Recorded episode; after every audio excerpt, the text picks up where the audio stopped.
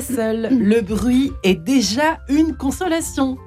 Écrivait Nietzsche. Mais alors, quand on a la foi, est-ce qu'on est plus en paix pour autant? La prière est-elle un antidote, un antidote à la souffrance, euh, ou à la tristesse du cœur, ou à la tristesse de l'âme? Prier n'empêche pourtant pas de souffrir. Alors quoi? Les prières peuvent-elles vraiment consoler? Eh bien, c'est tout simplement la question que nous allons nous poser ce matin, ce début de semaine sainte, avec nos trois invités. Eh bien, j'ai la joie justement d'inviter, de recevoir, pardon, euh, Bénédicte. Bonjour Bénédicte. Bonjour Marianne. Bienvenue. Merci. Euh, vous êtes, euh, ben on peut commencer par votre, votre, votre riche CV, diplômé de l'école du Louvre que vous êtes, titulaire d'une licence canonique de théologie en dogmatique. Vous enseignez au Collège des Bernardins à Paris. Euh, vous écrivez régulièrement pour Famille Chrétienne. Peut-être que nos auditeurs vous connaissent sous cet angle-là. Et donc votre dernier ouvrage, tout à fait en lien avec cette émission, peut-être la même, l'a-t-elle même inspiré, l'a-t-il même inspiré cette émission, votre ouvrage, Lettre à ceux qui attendent la consolation. Magnifique. Aux éditions MAM. Et puis Xavier Accard. Bonjour. Xavier, que vos- nos auditeurs connaissent euh, presque forcément, j'ai envie de vous dire. Docteur en sciences religieuses que vous êtes de l'école pratique des hautes études, rédacteur en chef de la revue Prier. Vous animez l'émission à l'école de la prière ici sur Radio Notre-Dame. Donc, et donc votre, votre ouvrage euh, pour lequel vous pourriez venir quasiment toutes les semaines dans cette émission Quête de sens, l'art de la prière. Euh, la prière sur la table d'opération, si je puis dire, sous tous les angles, sorti aux éditions de l'Emmanuel. Euh, donc euh, l'année, au début de l'année, si je me trompe pas, il me semble, hein. ou Euh, l'année dernière peut-être. ouais, Comment ça l'année ouais. Euh, Et enfin, the last but not the least, euh, le frère, le père. On Les dit- deux. On dit toujours les deux. Je suis toujours Les deux sont vrais. Jean-Thomas de Bourgard. Bonjour ça. père. Bonjour Marie-Ange. Eh bien, vous êtes toujours dominicain Toujours. toujours au couvent de Bordeaux. Vous enseignez. Merci d'être présent ici hein, à Radio. Notre-Dame. On est très heureux. Euh, nous vous avions reçu plusieurs fois, euh, entendu.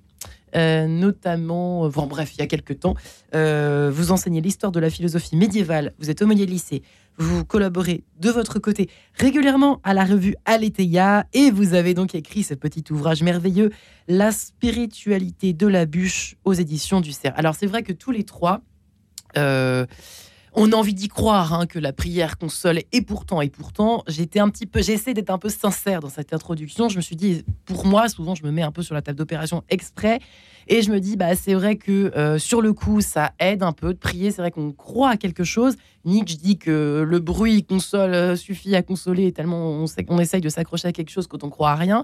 Alors quand on croit en Dieu on s'accroche à Dieu mais ça dure souvent pas longtemps Bénédicte de Lelis, est-ce que c'est normal? C'est vrai quand on prie, puis et après la peine revient, la souffrance au cœur revient. Comment ça se fait ça alors? Bah, moi, il me semble que les saints assument ça en disant qu'il y a des grandes périodes de désolation dans la prière. hein. Je pense que on, en a tous fait l'expérience et nos auditeurs font tous cette expérience.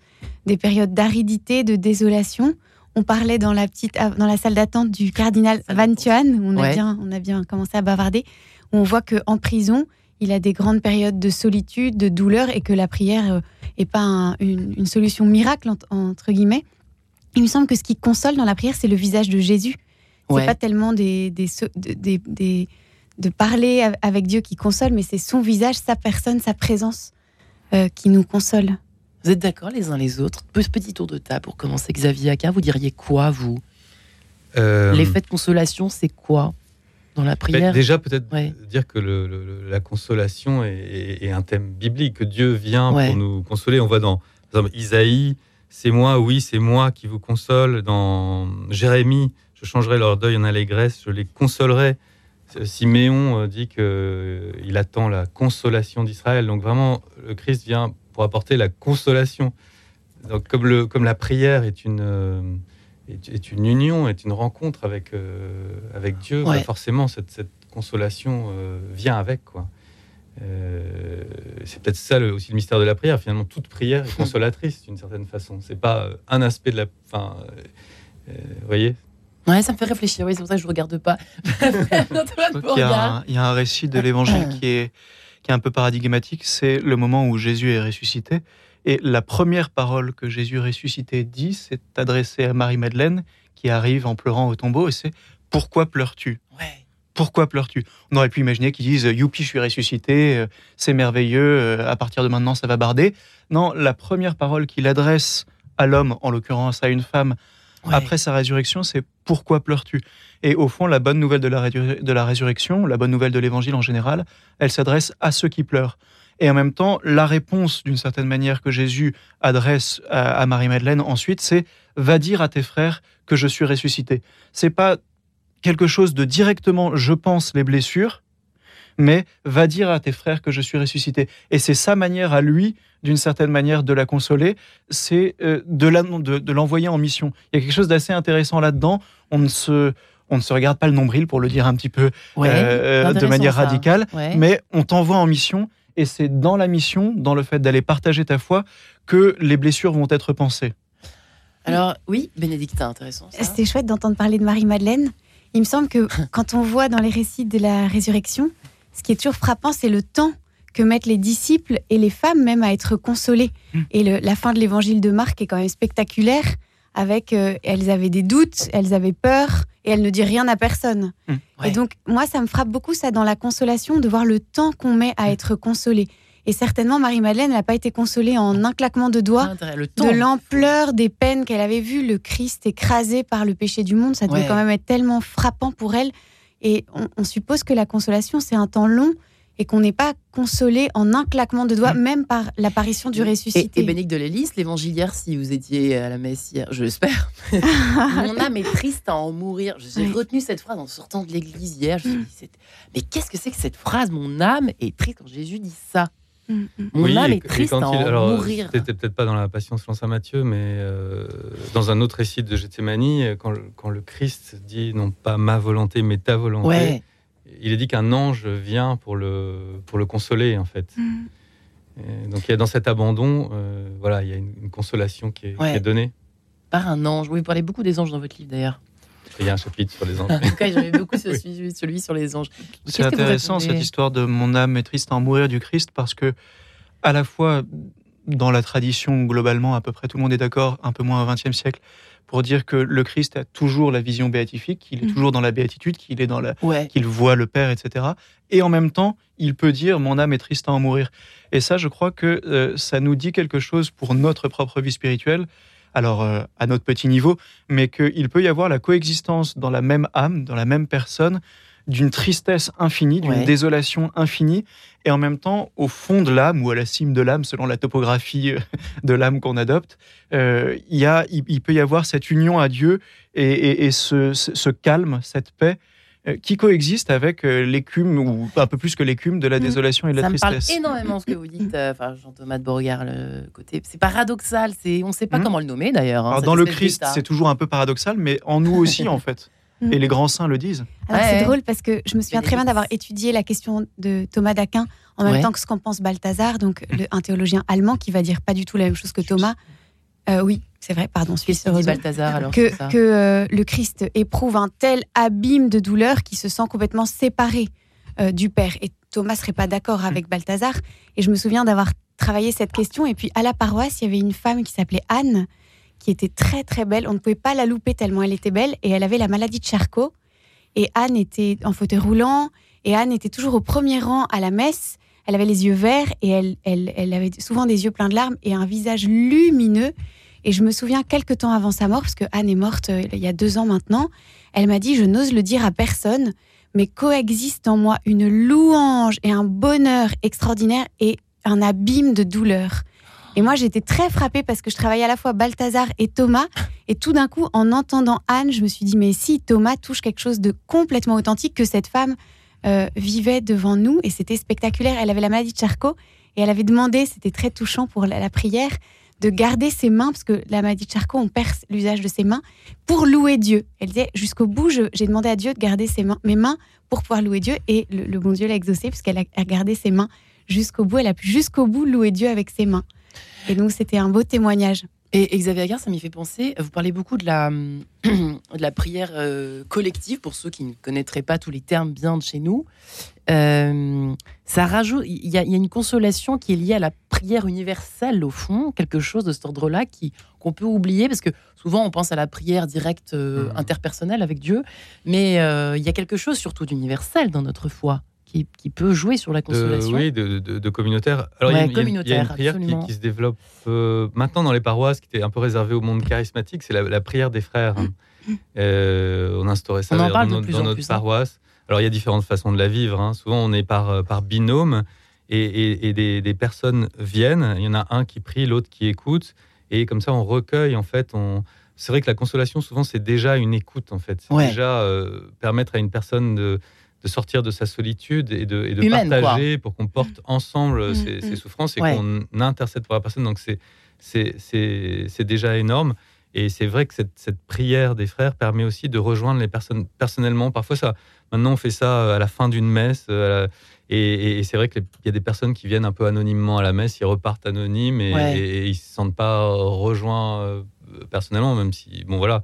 Euh, et cette prière des frères, c'est vraiment une écoute personnalisée et, et- et communautaire et fraternelle qui, je pense, fait énormément pour la, pour la consolation Sans être intrusif pour autant, ça reste. Voilà, alors après, il y a différentes façons de la vivre. Bon, et les aspects charismatiques sont peut-être un peu contestés aujourd'hui avec tous ces problèmes d'emprise, etc. Donc, Ouais. il ne s'agit pas forcément de donner Oui, une parole de garde, connaissance, etc. Mais rien que déjà d'écouter de façon Mhm. euh, vraiment attentive et de, et de prendre sur soi, ce- partager cette souffrance et, et intercéder pour elle, c'est c'est C'est déjà vrai qu'on on- est quand même humain, trop humain pour reprendre Nietzsche, au cas où vous m'auriez grillé euh, en tant que fan de Nietzsche, frère Jean-Thomas de Bourgard, mais on a, on a besoin quand même d'une épaule humaine aussi. En... Oui. La consolation dans la prière, c'est bien, mais c'est vrai qu'avec une épaule, c'est mieux. Enfin, je- je Le fait que vous parliez d'épaule humaine euh, me fait penser euh, euh, au- à la montée au calvaire du Christ et au fait que, portant sa croix, Simon de Cyrène vient l'aider. Et ce qui est intéressant, c'est que dans le texte grec de l'Évangile, il y a une ambiguïté. On ne sait pas si c'est Simon de Cyrène qui aide le Christ à porter sa croix ou si c'est l'inverse. Et en fait, le texte grec peut euh, signifier les deux aspects, que c'est le Christ qui aide Simon à porter la croix et Simon qui aide à porter euh, la croix du Christ. Et je crois que euh, oui, il y a quelque chose de cet ordre-là dans la vie chrétienne, à la fois, comme vous le disiez, en relation interpersonnelle avec le Christ, épaule humaine et divine, et puis évidemment dans la communion des saints. Et cette histoire de, de prière des frères, ça donne une, une chair, une concrétisation à cette vérité de foi qu'est la communion des saints, que l'on confesse euh, euh, comme catholique, mais Ouais. qui parfois peut paraître un peu lointaine. En fait, elle est très très concrète. Et puis même, on le voit, je ne sais pas, dans la vie religieuse, euh, le, le- le soutien des frères est absolument capital. Euh, et, et- et- et même, dans un, dans- même dans un couvent, il y a des frères qui à un moment vont moins bien.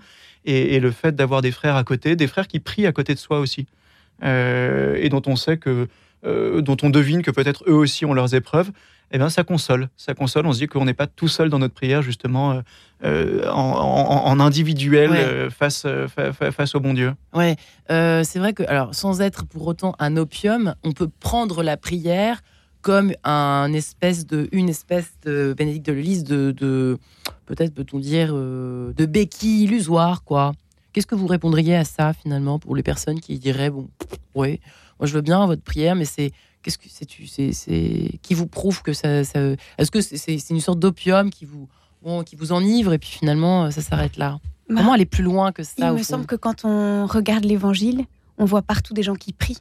En, quand euh, l'hémorroïde se presse pour toucher le manteau du Christ, au fond, c'est une prière de supplication. Euh, quand on, on loue le, le Christ en voyant sa beauté. Et donc, il me semble que tout l'évangile raconte une histoire de prière, une histoire de relation avec le Christ. Donc, à mon sens, il faut relire l'évangile et à aucun moment on peut imaginer que la prière est illusoire ou qu'elle est un mensonge. Elle est une rencontre avec le Christ qui est vivant. Et donc, même si on n'en a pas la perception, même s'il nous semble loin, même si quelquefois il nous semble même absent, euh, il est là. Moi, j'aime beaucoup comme exemple de prière la cananéenne, quand elle arrive, on dit la syrophénicienne, quand elle arrive, euh, euh, elle, commence par, se prendre le rejet des, disciples qui lui disent Elle nous poursuit de ses cris, euh, dis- dis- dis-lui de s'en aller, elle nous poursuit de ses cris. Et, et puis ensuite, le texte est saisissant parce que euh, le texte continue et Jésus ne lui répondit pas un mot. Et je trouve que c'est un, un bon, euh, un bon évangile qui nous parle de cette épreuve de la prière. où On a le sentiment qu'en plus, Ouais. On est venu, c'était dur, elle est sortie de son territoire, elle dit ma petite fille est possédée par un démon, elle a vraiment une supplication dans son cœur. Et rien. Et Jésus ne lui répondit pas un mot. L'angoisse. J'aime bien m'arrêter là dans, dans la prière parce que très souvent, on a ces expériences-là où on a l'impression que Jésus Ouais. ne lui répondit pas un mot et il faut persévérer, continuer. Et on a cette certitude qui répond. Je crois Mm. qu'avec la, la résurrection, on a tellement cette certitude qui répondra. Xavier Accard, euh, vous qui êtes dans les modes opératoires dans votre livre, finalement, l'art de la prière, vous nous donnez des cours de prière. Moi, je trouve ça passionnant. L'art de prière pour se consoler, ce serait quoi de 1 à 10 De 1 à 3 déjà En 3 points. C'est quoi les. les... Bah, dans les chapitres euh, un petit peu. Il n'y a pas de chapitre sur la consolation à proprement parler, mais vous voyez ce que je veux dire. Oui, alors, alors je crois que ça renvoie tout simplement à. Non, non, mais à. Euh, à découvrir la, la forme de prière qui nous, qui nous porte, hein, tout, simplement, puisque toute prière est déjà un décentrement. Alors c'est déjà énorme de se décentrer, de, Toute prière est un décentrement déjà. hein. Ça, c'est bien de le dire aussi, de le redire. Oui, avec la, la- la foi. Enfin, c'est vraiment le, le mystère de la prière chrétienne, c'est la foi, voilà, qui illustre euh, l'hémorroïs qui vient toucher Ouais. le manteau de Jésus. On dit qu'une force sort de son manteau, il se retourne et dit qui qui euh, qui m'a touché? C'est je crois que c'est c'est Saint Climac, euh, Saint Jean Climac qui dit que le, le- le- la foi est comme l'aile de la prière. Si- S'il n'y a pas la foi, la prière revient vers soi. C'est comme s'il n'y avait qu'une seule aile et qu'elle revenait euh, vers soi, qu'elle était. euh, euh, donc c'est vrai que le- la prière est ce, est ce décentrement, quoi. Et c'est déjà énorme de pouvoir regarder vers la lumière, de se décentrer, de, de- d'arrêter d'être dans, son, dans son petit cachot intérieur qui, est, qui est complètement fermé sur soi et qui est désespérant. Parce que Ouais. quand on regarde vers Dieu, bah, c'est vrai qu'on est, on souffre, comme on le disait tout à l'heure, et en même temps, Dieu est une est béatitude éternelle et expansive. Quoi. Et donc euh, voilà. Donc alors après, il faut trouver sa forme de prière. Il y a des prières vraiment euh, fondamentales comme euh, la, la lectio divina qui va nous qui va nous aider à, à- se laisser souvent, toucher à Mm. travers l'écriture. Euh, l'oraison carmélitaine, mais qui peut être peut-être Hmm. très aride quand on est dans des périodes justement où on a peut-être besoin de, de consolation. Il y a évidemment le, le chapelet avec cette dimension mariale. Euh, Marie, c'est vrai, a cette, euh, c'est aussi Notre-Dame de la Consolation. Euh, et puis pourquoi pas Enfin là, je, je pourrais dire énormément de choses. Il y a aussi ce qui s'est beaucoup développé. Alors, dans- il y a toute la spiritualité de la miséricorde aujourd'hui qui a été euh, apportée en quelque, enfin développée par, Saint- fou, Sainte. Faustine et puis que Jean-Paul II a, a beaucoup fait pour, pour faire connaître avec ce, ce- ce chapelet de la miséricorde. Cette image euh, avec cette peut-être prière jaculatoire dessus, Jésus, j'ai confiance en toi. Voilà, déjà, euh, euh, je crois que c'est Jean-Paul II qui disait que rien que ce petit acte de, de- de confiance pouvait, pouvait briser le désespoir et, la, et la solitude. Jésus, j'ai- confiance en toi. Euh, voilà, il y aurait.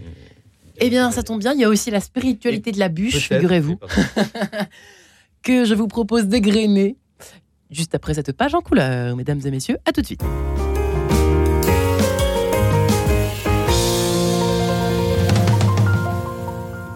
Le grand débat. Bonjour, c'est Louis Dauphren. Chaque vendredi, je passe en revue les grands moments de l'actualité de la semaine. C'est le grand débat, un espace unique où trois journalistes ou observateurs reconnus défendent de vrais points de vue adossés à l'histoire, à leur foi, à leur vision du monde.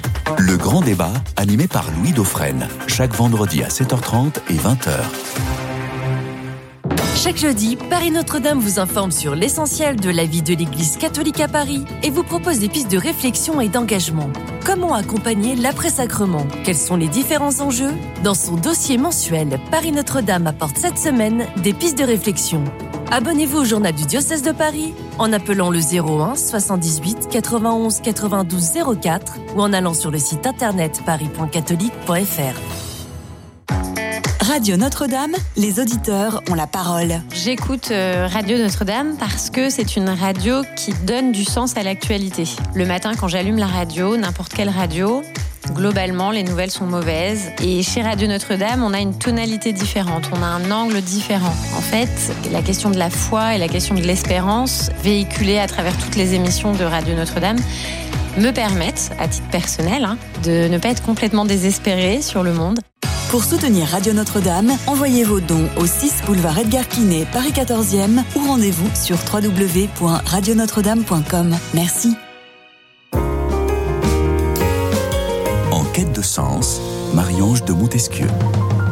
Et nous voici de retour sur cette, euh, dans cette émission. Les prières peuvent-elles vraiment consoler? Bénédicte de est avec nous ce matin. Elle qui vient d'écrire cette magnifique lettre à ceux qui attendent la consolation. Dieu sait qu'on peut l'attendre ici sur Terre, quoi qu'il arrive euh, et qui que soit. Aux éditions MAM, voilà, Xavier Carr est également ici euh, avec son intemporel L'art de la prière. Et j'ai envie de dire aux éditions de l'Emmanuel. Et puis le frère, le père Jean-Thomas de Borgard Dominicain euh, qui est venu avec son livre que nous commençons à connaître également ici à Radio Notre-Dame, La spiritualité de la bûche aux éditions du CERF. Euh, Jean-Thomas de Borgard, il y a aussi la spiritualité de la bûche. Alors vous souhaitiez d'abord réagir à ce qui a été dit sur Oui. le côté opium. C'était la, la- la question que vous posiez un petit peu avec son arrière-plan euh, nietzschéen, de euh, dire c'est quand même un opium, une, une consolation Merci. facile, la prière. Ouais. Et en fait, je me faisais la réflexion en vous écoutant que c'est une question qui est doublement abstraite parce que si vous avez vraiment l'expérience d'être au fond du trou, vous vous posez pas la question de savoir si c'est une illusion ou pas. Vous avez que ça euh, à, à quoi vous raccrochez. Même Et donc, athées, vous, hein. vous, Ouais. vous, vous raccrochez à ça et vous vous dites pas intellectuellement, est-ce que ce serait pas finalement un peu illusoire, euh, etc.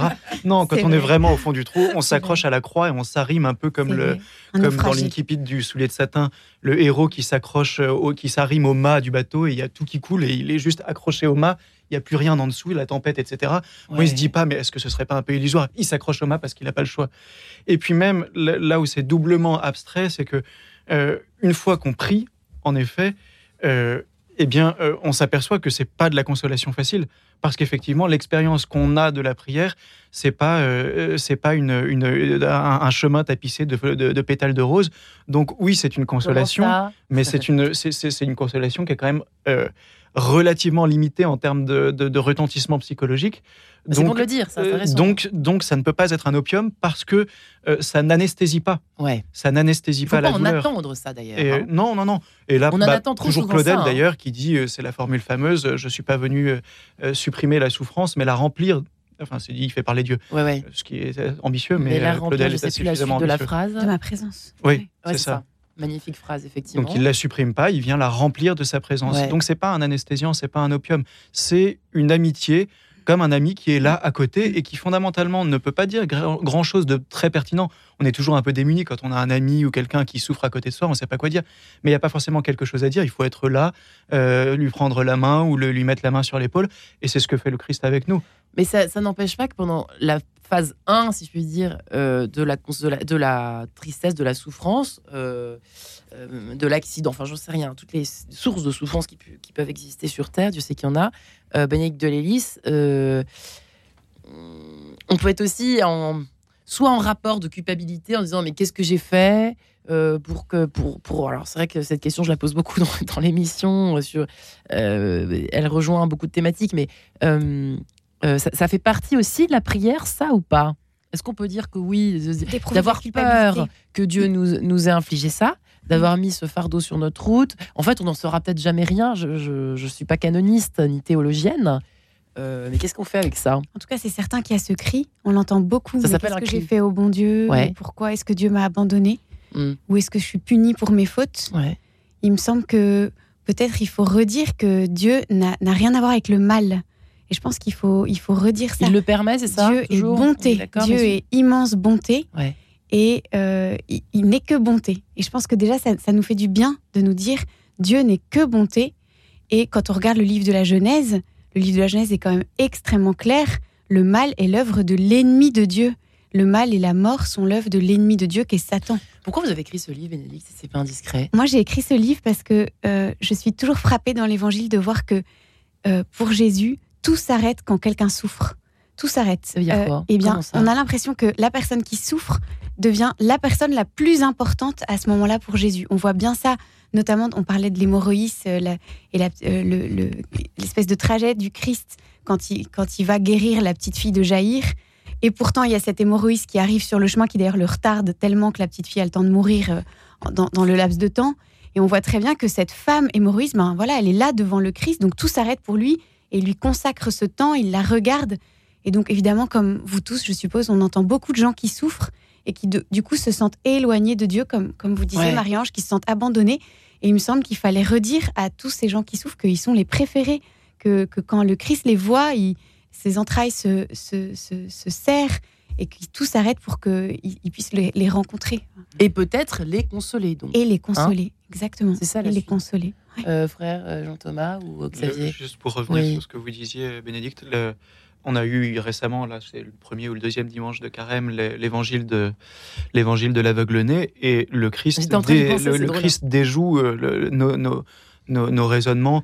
Euh, Est-ce qu'il est aveugle-né parce que euh. Ouais. parce que ses parents ont péché ou parce que lui a péché il est, il est bizarre ce Et, texte, hein. euh, et Ouais. le Christ dit non, ni lui ni ses parents. Euh, éventuellement, ce sont nos premiers parents, Adam et Ève, qui de fait euh, ont Ouais. péché et donc on en, ti- on, en, on en touche malheureusement les conséquences néfastes de ce péché originel qui fait que le péché, la mort ont été, et donc la souffrance ont été introduits dans le monde. Mais ensuite, il n'y a pas un rapport de causalité fléché Mhm. entre Mhm. tel péché de telle personne et telle conséquence. Parfois, c'est le cas. Il y a des péchés qui portent en eux-mêmes une, une, une récompense immanente. Vous vous droguez, vous allez, euh, vous allez en subir les On conséquences.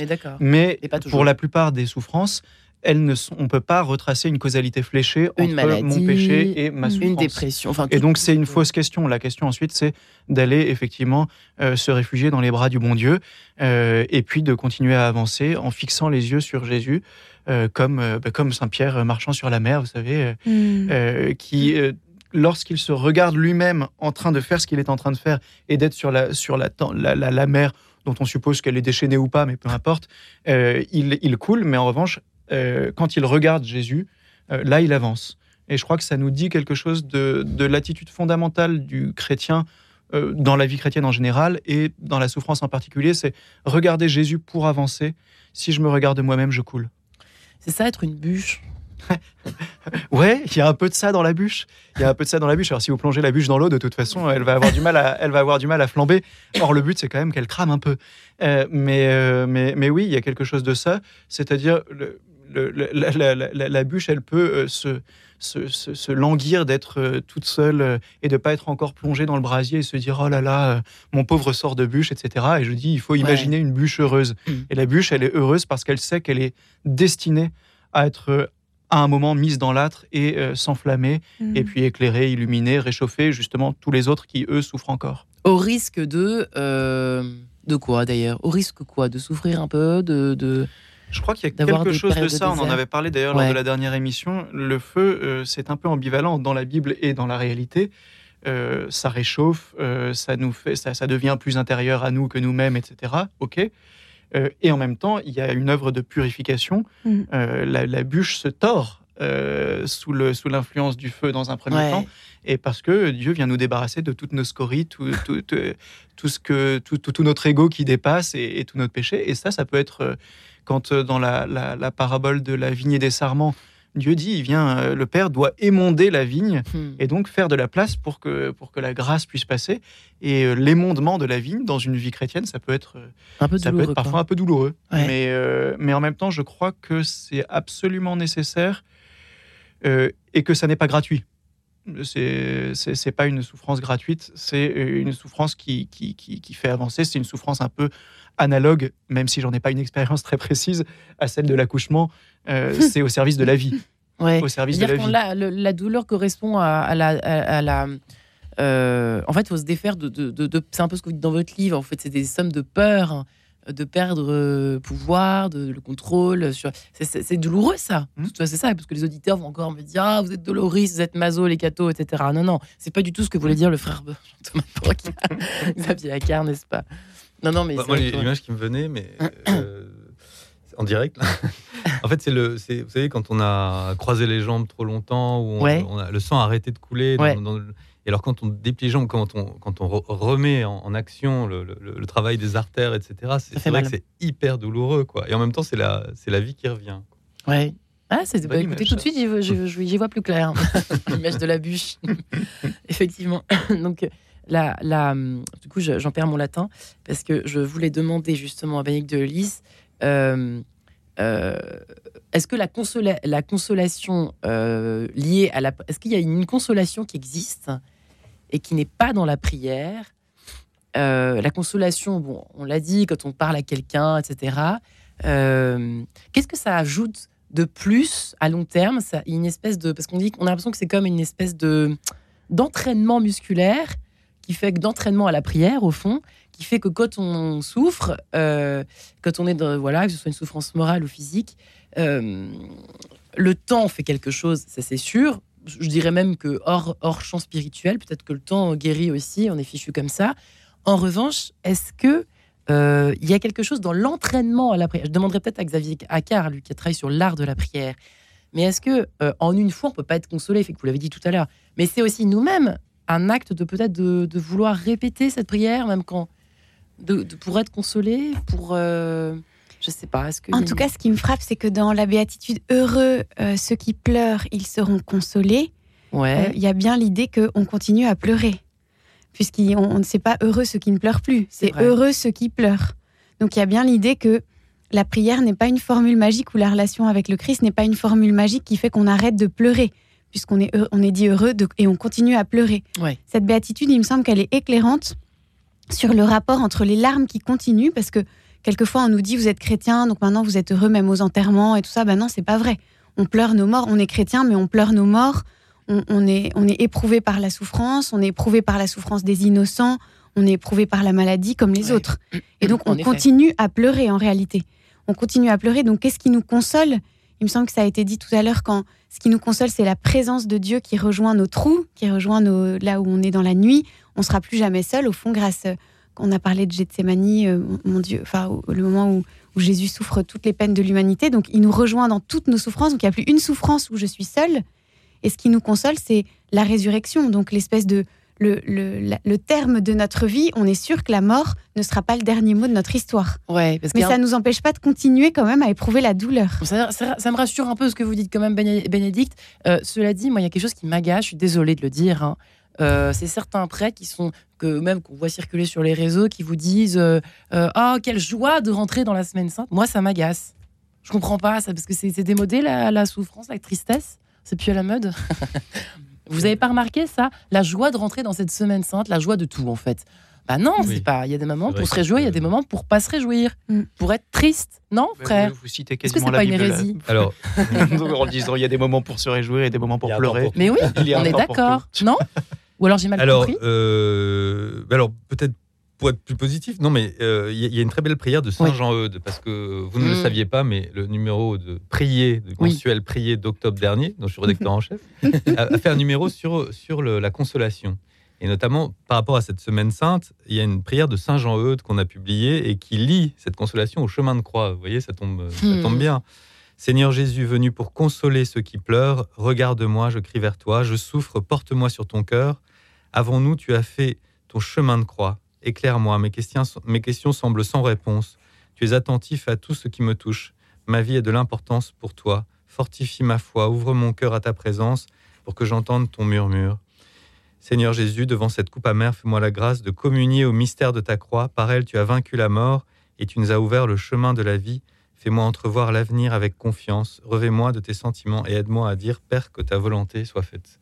Aide-moi à dire. Hein. Ça veut dire que c'est pas évident, hein, ce que vous venez de dire là. Bah, Ce n'est pas évident. Oui, oui. quoi. Hein, Je crois frère que la joie Ça, dont il est question lorsque les lorsque les, les prêtres vous disent euh, ou tel prêtre vous dit euh, ah quelle joie la semaine sainte euh, faut je crois que ce qui, ce qui est vraiment effectivement joyeux, mais d'une joie paisible, pas une joie d'excitation comme on peut en connaître de manière superficielle, c'est que vraiment la Semaine Sainte, c'est d'une certaine manière, c'est la liturgie perpétuelle, c'est un condensé de vie chrétienne, euh, c'est un déploiement aussi de justement de la liturgie. On passe un petit peu par toutes les émotions de la vie chrétienne en concentré, et je crois que c'est ça qui est profondément beau. Euh, moi, je suis rentré dans la vie religieuse euh, pas mal parce que j'avais vécu un, un triduum pascal dans le couvent où je suis actuellement maintenant comme religieux. Et je me souviens très bien qu'à l'époque, je ne me posais pas spécialement la question de la vie religieuse, mais je m'étais dit, en, quittant ce, en quittant le couvent, et si je dois un jour entrer quelque part, ce sera là. Parce que j'avais l'impression d'être au ciel, d'une certaine manière. Parce que euh, les chants étaient, euh, étaient, étaient magnifiques, parce que on entrait vraiment dans la prière de l'Église, parce que on passait par, on suivait le Christ dans tout un cheminement, et puis en terminant par la résurrection. Et, et- et la résurrection arrive vraiment à la fin de la semaine sainte comme une sorte de, Mm, de soulagement, d'allégresse euh, qui est, qui est pas fin. Et c'est pas simplement un conditionnement par la liturgie, même si ça joue un petit peu et c'est fait pour, mais, mais, mais, mais, mais de fait, on entre dans une expérience. mm. Euh, et ça, je crois que c'est capital dans la semaine sainte. Et c'est vrai que, oui, Bénédicte, hein, Moi, ce que je trouve vraiment beau et consolant, justement, dans la Semaine Sainte, c'est qu'on ne surfe pas sur le drame de la souffrance et de la mort, on l'affronte. Donc, justement, c'est tout sauf une sorte de joie de guimauve pour on est nous. d'accord. On affronte, on descend dans cette souffrance et on aura au cœur, j'imagine, à cette Semaine Sainte, toutes les victimes dont on, nous- dont on a, pour lesquelles on a beaucoup prié. Et on affronte ça, puisque le Christ les a tous portés. Et donc, du coup, c'est une joie qui, qui assume nos grandes blessures. Ouais. Oui, oui, je assume. d'un prêtre qui disait on, on ne dépasse pas une épreuve, une souffrance, mais on passe. On ne dépasse pas, on Ah. passe. C'est- très fort. Et c'est vrai que dans la Semaine Sainte, il y a, On ces très, beaux, il y a ces très beaux offices, je trouve qu'ils sont un peu passage. désertés. C'est les offices des ténèbres. le- Ouais. le- et où il y a notamment, euh, en tout cas dans, le, dans la liturgie grégorienne, ces, lamentations de Jérémie qui sont chantées sur Jérusalem, qui, qui déchirent Mm. l'âme, qui sont Mm. vraiment. euh, et, et qui expriment justement ce désir de consolation. Ouais. Et, et- et c'est vrai que, que, que Pâques arrive ensuite comme une sorte de, de dilatation euh, de, de, de- de l'âme euh, après cette traversée, en fait. hein. Euh, Donc c'est vrai que toute la Semaine Sainte est un, est un passage vers la consolation. Ouais, et une question avec une forme de. Parce que vous disiez dans votre prière. C'était magnifique votre texte de tout, tout à l'heure, là. Euh, on refera mention de votre numéro spécial, cher, euh, cher Xavier. Euh, euh, mes questions sont sans réponse. Mm. Mes questions sont sans réponse. Il y a quand même un mystère derrière cette, euh, ce- cette euh, Pâques, cette, ce mystère de Pâques. Euh, oui, Xavier, vous souhaitiez rebondir Non, ça, ça fait penser, parce que c'est vrai que tout à l'heure, vous me demandez les formes de prière, j'ai pas pensé à la, à la plus évidente et qui, qui, qui répond aussi à votre question, c'est la, la prière des psaumes, vraiment les, les psaumes. Ah, psaumes. c'est toute la Bible mise en prière. C'est Ouais. la prière fondamentale à la fois pour les juifs un cri et pour les fois. chrétiens. Et on voit, Mm. voilà, ça, ça, ça, ça nous manifeste aussi combien l'âme peut, peut parler à Dieu à travers tous les états. Et, et, euh, et on sait bien que le, que le, que le, le cri de Jésus sur la croix, Jésus, Jésus, euh, Dieu, pourquoi m'as-tu abandonné Euh, c'est le début du psaume 21 qui se termine par, euh, par une, une, Tu m'as une répondu. louange. Tu, tu Mm. m'as répondu. Euh, donc c'est vrai que les psaumes, et dans les psaumes, c'est vrai qu'il y a tout le temps aussi ces interpellations, Dieu, pourquoi, pourquoi tu ne me réponds pas Qu'ai-je Bah, même les prophètes, quel- euh, oui. tous les, les Job et compagnie. Ce qui est magnifique oui. dans les psaumes, c'est qu'il y a une. À la fois, ça exprime notre souffrance personnelle, et en même temps, il y a un décentrement parce que ce sont les mots de la Bible, ce sont les mots de Dieu, ce sont les mots de l'Esprit Saint. Ouais. Et donc, c'est vraiment la, la- la- la ligne de crête de. euh, J'ai ma propre souffrance et en même temps, je la laisse porter par des mots qui ne sont pas les miens. Et je crois qu'on parlait de décentrement tout à l'heure. Euh, c'est un décentrement, mais qui n'est pas une désappropriation. On reste ce qu'on est avec euh, no- notre fardeau, mais décentré par la liturgie. Euh, ça, c'est quelque chose qui, je pense, dans la prière des psaumes et dans la liturgie en général, euh, est vraiment euh, très précieux. Là, Je vous propose de, de prier juste avant de vous entendre. si ça vous ennuie pas, n'oubliez pas ce que vous alliez à dire. Vous aviez à dire la prière à la Sainte Famille et on se retrouve juste après. Radio Notre-Dame.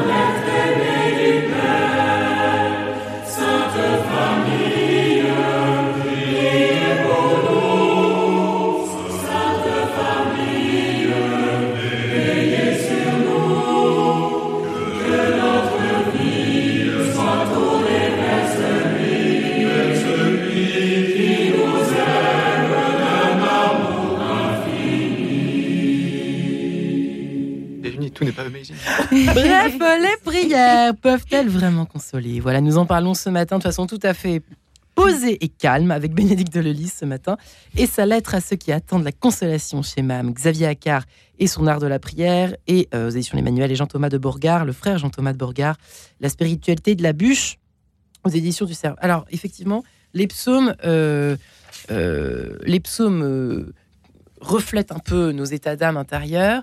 Parfois, on parlait justement de phrases qui ont été retirées, remises entre parenthèses, etc. Mais en même temps, euh, on vit des choses trash à l'intérieur de nous. On peut pas les enlever. Donc, euh, on, est content aussi, on est heureux de se retrouver euh, à travers ces textes et de pouvoir, comme le disait le frère Jean-Thomas, cher Bénédicte, eh bien, les comment peut-on dire les pas les sublimer, mais les offrir d'une certaine façon avec des mots bibliques. Ce, qui me frappait en entendant le frère Jean-Thomas, c'est qu'il parlait tout à l'heure euh, d'un décentrement. Oui. Et ce qui me frappe, c'est que quelquefois, les, les psaumes correspondent à notre état d'âme, mais quelquefois pas du tout. Et pas que fois. Pas du Et je trouve ça touchant, parce qu'alors, on se dit que quelque part dans l'Église, il y a quelqu'un qui vit ça. Il y a quelqu'un qui est dans une affliction, et alors on peut prononcer ce psaume alors que nous-mêmes, on n'est pas dans l'affliction. Ou à l'inverse, un psaume de louange alors que nous-mêmes, on est dans l'affliction. Ouais. en portant les sentiments les uns des autres. Et je trouve qu'on parlait de la communion des saints et de la consolation. Et je trouve que c'est le lieu où, dans la liturgie, s'exprime cette communion des saints, puisque tout ce qui est à moi est à tout ce qui est à toi est à moi. Euh, J'aime bien cette phrase pour euh, qualifier ce qui, est, ce qui est cette communion des saints dans l'Église. Au fond, tout circule, tout, tout est à Ouais. tous. Et du coup, dans les psaumes, bah, je porte la douleur de ceux qui ne peuvent plus crier. Et Hmm. moi, je crie leurs cris à leur place. Et puis, à l'inverse, euh, quelqu'un va dire une louange que moi, je vais pas pouvoir dire. Et je vais m'appuyer sur celui qui loue, alors que moi, je peux plus louer. Et je trouve que ces psaumes expriment bien cette communion des saints où tout est à tous, tout circule, et nous nous portons les uns les autres. Qui faut-il prier quand on pleure au fond? Xavier, j'aimerais bien qu'on fasse un petit tour de table le plus sincère possible. Quand vous fermez les yeux, vous revoyez dans une période d'affliction, pour reprendre ce si joli terme. Euh, on a quand même une belle langue française. Euh, Xavier Accard, à qui pensez-vous? Vous? À Bah, qui vous adressez-vous Je pense à une prière de Marie-Antoine de, de Lavore. Vous copiez sur votre travail. hein. Mais oui, mais oui, parce qu'elle était aussi publiée dans le numéro d'octobre de Prier. C'est une prière à Notre-Dame de la Consolation. Ouais. Ô Notre-Dame de Consolation, vous que Jésus m'a donné pour mère quand il était sur la croix, venez à mon secours dans la tribulation où je me trouve. Si vous ne me consolez pas, si vous ne me soutenez pas, si vous ne me délivrez pas, qui pourra me consoler, me soutenir, me délivrer? C'est en vous, en votre bonté et en votre secours que j'ai mis toute ma confiance, ô ma mère. Tournez vers votre enfant vos regards favorables. Ô Notre-Dame de Consolation, consolez-nous, soutenez-nous, délivrez-nous. Waouh, magnifique. Amen, j'ai- presque envie de dire. Frère Je Jean-Baptiste que la, la Vierge Marie, de fait, est quand même la figure de la consolation. On pense euh, d'abord parce qu'elle a elle-même beaucoup souffert. Mm. Euh, on a tous en tête les représentations de la Pietà, c'est d'ailleurs assez étonnant puisque Mater. Mm. euh, finalement c'est une scène qui n'est pas évangélique et que pourtant on a tous en tête comme si elle faisait partie de l'évangile, la Pietà. Mm. Euh, on, là, jamais l'évangile ne nous Mm. dit que la, que la Vierge Marie reçoit le corps de son fils sur ses genoux. Il n'y a pas de, il y a pas de Et non, ça n'est pas dit. Et, et pourtant, c'est plus vrai que nature, si je puis dire, ou plus vrai que sur nature. Mais, qui, qu'est-ce qui est dit? On dit juste que Jésus est décroché de la croix.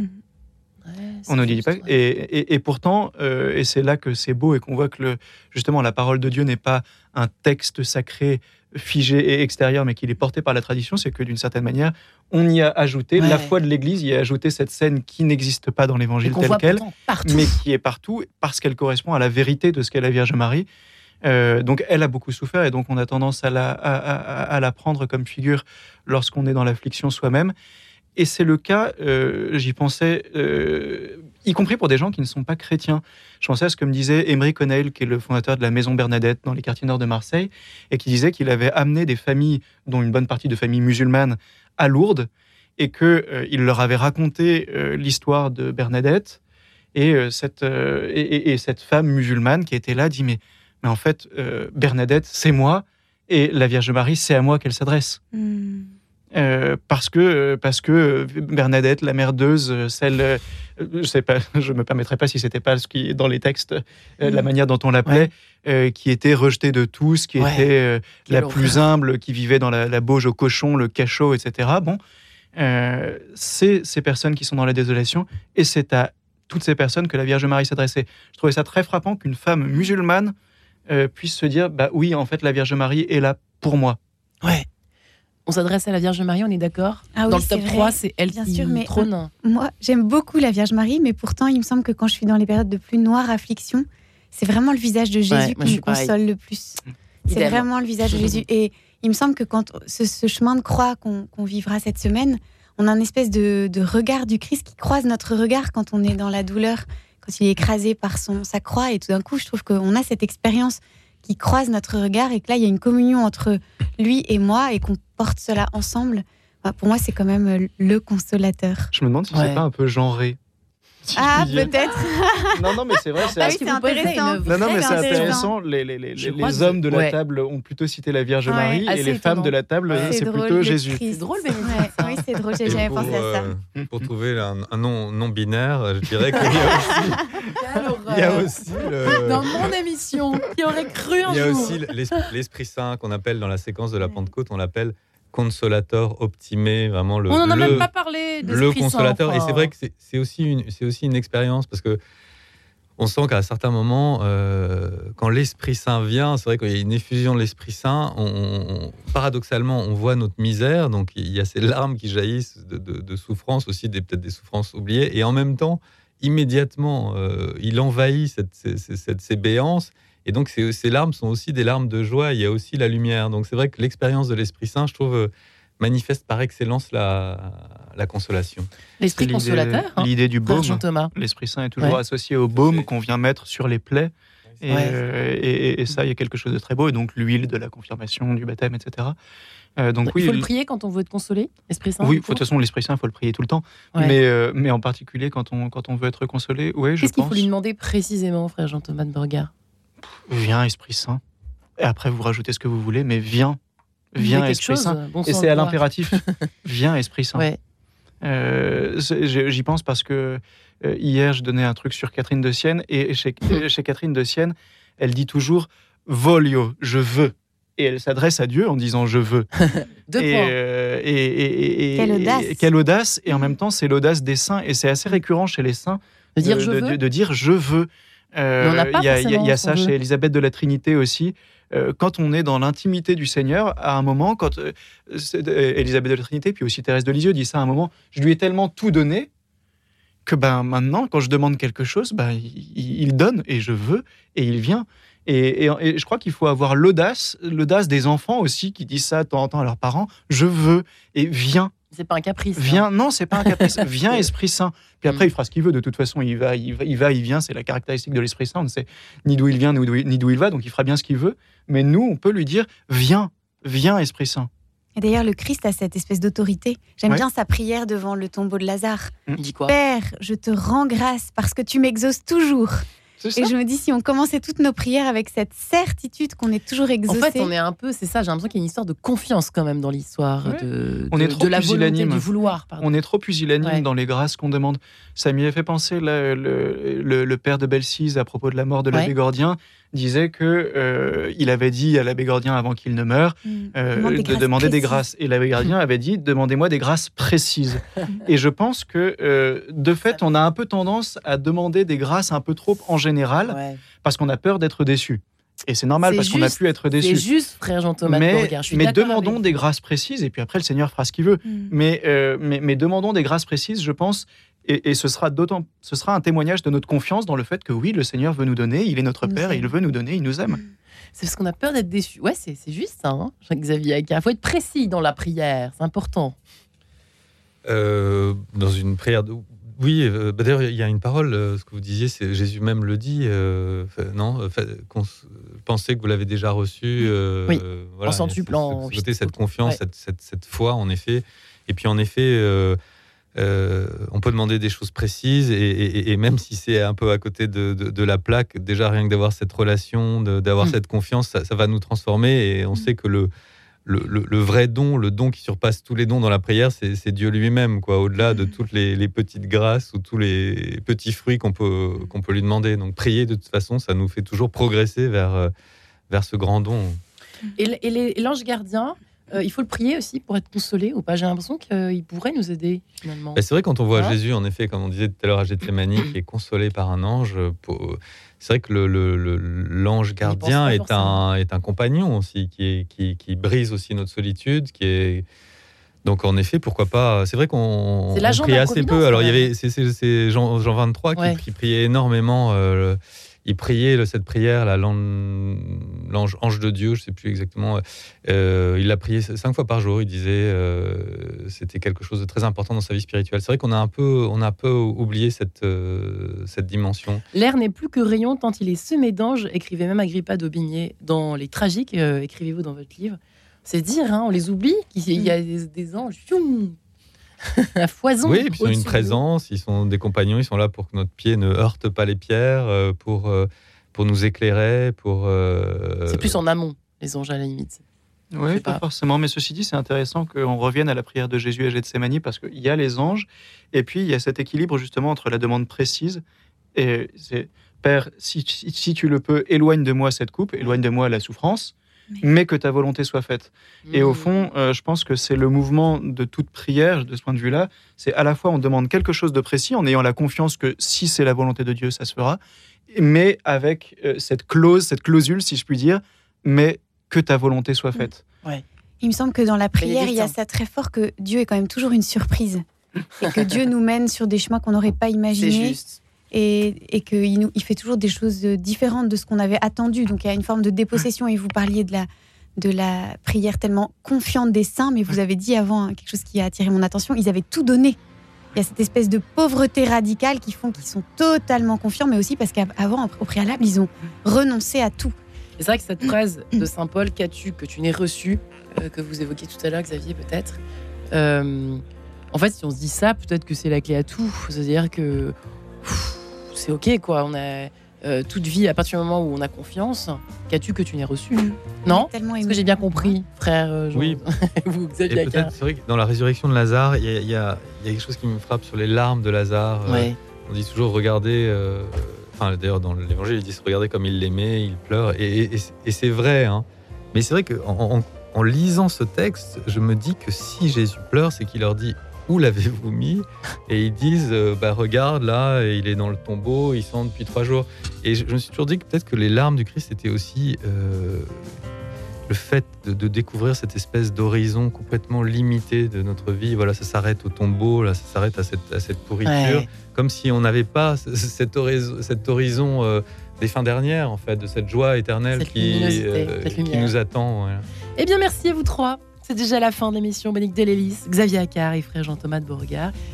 Eh bien, belle montée vers Pâques, Merci. mesdames et messieurs. Merci. Merci Au revoir. Très bonne journée.